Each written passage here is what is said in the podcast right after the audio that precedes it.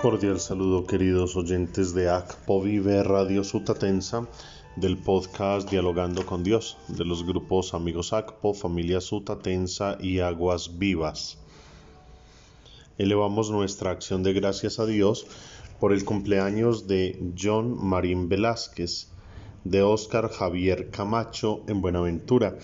Que el Señor les bendiga y que les permita una vida en plenitud y santidad Seguimos orando por las intenciones y necesidades, salud física y espiritual del Padre Lucio Cambero Carnero, de Doranelli Giraldo, de Fabio Quintero, de Luz Dari Giraldo, de Islen y Andrés. Damos gracias a Dios también por las personas que se van recuperando de sus enfermedades y dolencias. En este miércoles 29 de julio la Iglesia celebra la memoria obligatoria de Santa Marta y nos ofrece dos opciones para el Evangelio. Mateo 13 del 44 al 46 o bien la del leccionario de los santos que es el que les invito a meditar hoy del Evangelio de San Juan en el capítulo 11 versos 19 al 27.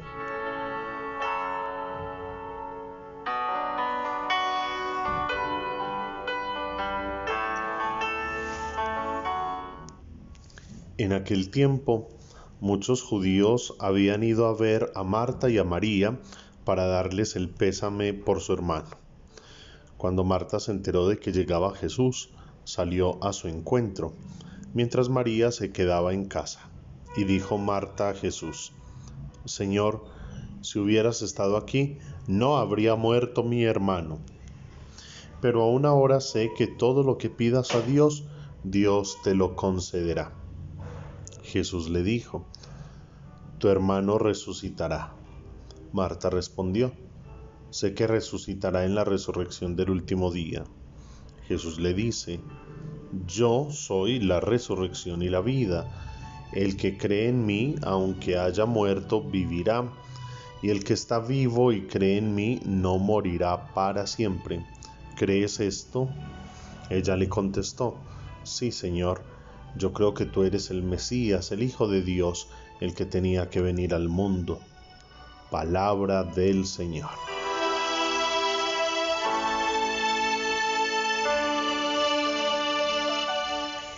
Queridos oyentes, eh, pues no sé en los países de donde me escuchan, pero aquí en Colombia hay una amplia y propagada devoción a Santa Marta.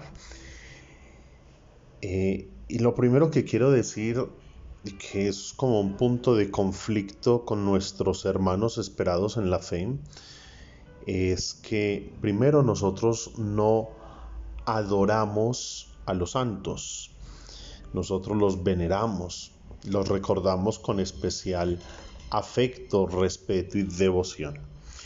En segundo lugar, y algo que no, no, no es discutible, solo hay un mediador ante Dios y los hombres, que es Jesucristo el Señor. Eso no se discute. Pero es distinta la mediación a la intercesión. Lo que nosotros los católicos sí creemos es en la intercesión. Interceder por otro es ayudarle para alcanzar algún favor. Ahora, los santos eh, son aquellos que han sido elevados al honor de los altares para que nosotros nos demos cuenta que es posible la santidad, sobre todo porque estas son personas que han existido, que son reales, personas de carne y hueso, eh, porque muchos a veces creen que la santidad es una cosa rara, una cuestión por allá como elevada, extraña, y no, cuando miramos las vidas de los santos, han sido personas quizás de lo más comunes, pero que por vivir esa, lo, lo ordinario de sus vidas, llegan a alcanzar lo extraordinario del amor de Dios. Y por eso la iglesia los pone como ejemplo para decirnos a nosotros, miren, Además recordemos que el mismo Jesús dijo, ustedes sean perfectos, ustedes sean santos, como mi Padre Celestial es perfecto, como mi Padre Celestial es santo. Por lo tanto, la santidad es una invitación, invitación para todos. Ah, eh, lo que pasa es que mi abuelita, que fue una mujer tan buena, nunca le hizo daño a nadie, siempre vivió en el temor de Dios, entonces ella no es santa, ¿sí? Dice el libro del Apocalipsis que nada manchado puede entrar al reino de los cielos. Y si nuestros antepasados eh, han ingresado al cielo, están en la presencia de Dios, son santos, así no estén elevados al honor de los altares, sino que aquellos que son elevados es porque de verdad dieron prueba de unas virtudes tan extraordinarias que entonces vale la pena ponerlos como ejemplo. Pero qué mejor que nosotros mirar la vida de nuestros santos abuelos, que, nos enseñaron la fe, el amor a Dios, el temor de Dios, la, la vida sencilla y simple de un hijo de Dios. Entonces es para que nosotros nos demos cuenta que ser santos sí es posible. Marta aparece tres veces en el Evangelio. En Betania, cuando junto con su hermana María recibía al Señor en su casa. Recordemos aquel episodio que Marta se hace regañar por Jesús. Marta, Marta, te preocupas de tantas cosas. María ha elegido la mejor parte y no le será quitada. También eh, en la resurrección de Lázaro, que es como el episodio que hemos escuchado hoy, cuando ella profesa su fe en Jesús y eh, luego en el banquete ofrecido a Jesús seis días antes de la Pascua. Con Santa Marta tenemos como muchas cosas para, para meditar. Primero, la amistad. Marta, junto con sus hermanos Lázaro y María, eran amigos de Jesús. En una sociedad donde todo se ha hecho tan desechable, hasta la amistad. Sí que se aplica la palabra de Dios. El que encuentra un amigo encuentra un tesoro.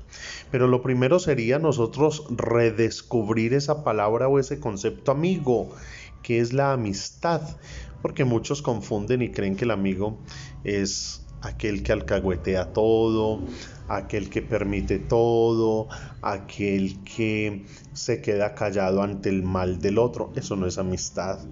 El amigo es casi un hermano, aquel que se preocupa por el bien del otro, que se preocupa por la salvación del otro, que es capaz de llamarle la atención, que es capaz de enojarse con él para hacerle entender que se ha equivocado. Y esa espontaneidad de Marta como amiga de Jesús queda en evidencia en este Evangelio. Marta está dolida porque su hermano se ha muerto y ha preguntado, ¿y dónde está nuestro amigo? ¿Dónde está Jesús? Y por eso cuando él llega, ella se atreve a decir, Señor, si hubieras estado aquí no habría muerto mi hermano. Eso es un reclamo, un reclamo de amigos, un reclamo de amigos. Pero ella continúa, pero aún ahora sé que todo lo que pidas a Dios, Dios te lo concederá. El amigo no minimiza lo que su amigo es. Porque es que a veces hay amistades, entre comillas, donde eh, uno envidia al otro. No le gusta que el otro progrese. Ahí no hay amistad.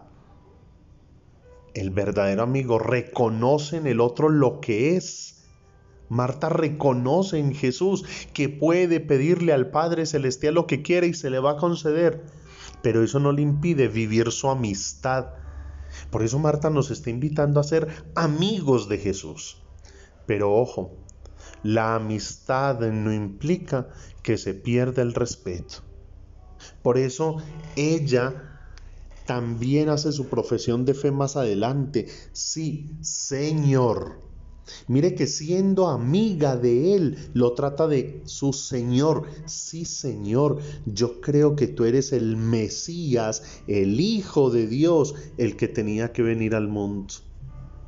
Cuidémonos de esas faltas de respeto, porque eso nos toca incluso a nosotros en nuestra relación con Dios. ¿Cuánto hemos desacralizado hoy todo? Anteriormente salía el Santísimo Sacramento por las calles y todo el mundo se quitaba el sombrero y se arrodillaba así fuese en la calle. Anteriormente a un sacerdote se le trataba con todo respeto por el hecho de ser sacerdote. Hoy no, hoy todo es una chabacanería, todo como tan... Y, y no, la amistad implica también el respeto a la dignidad de mi amigo, reconociendo lo que mi amigo es. Y por eso a Jesús debemos tratarlo como ese amigo, compañero y confidente, pero reconociéndolo siempre como nuestro Señor, el Mesías, Hijo de Dios, que tenía que venir al mundo. Y lo otro que podemos aprender de Marta es que se puede llegar a la santidad con los oficios más simples y sencillos de la vida que resultan ser los más importantes. Marta era ama de casa. Y hoy día en que hay un falso y mentiroso feminismo que está llevando a las mujeres, me perdonan la expresión, de verdad, disculpen, pero quieren que las mujeres se conviertan en machos. Marta nos enseña lo que es la verdadera mujer. Aquella que no le encuentra problema al oficio del hogar, sino que aquella que encuentra que en su hogar se puede santificar es la que le pone cariño, amor a los quehaceres del hogar. Y díganme una, una cosa, los que tenemos la experiencia de vivir solos, por muy bueno que sea vivir solo, no hay nada como la presencia de una mamá, de una ama de casa, cuando uno llega al hogar. No es lo mismo. Porque donde hay una mamá, donde hay una mujer en el hogar, hay calor humano, hay una sopa caliente, hay una sonrisa y un cómo le fue. Y eso, que es lo más sencillo, es lo más importante y lo que no tiene precio.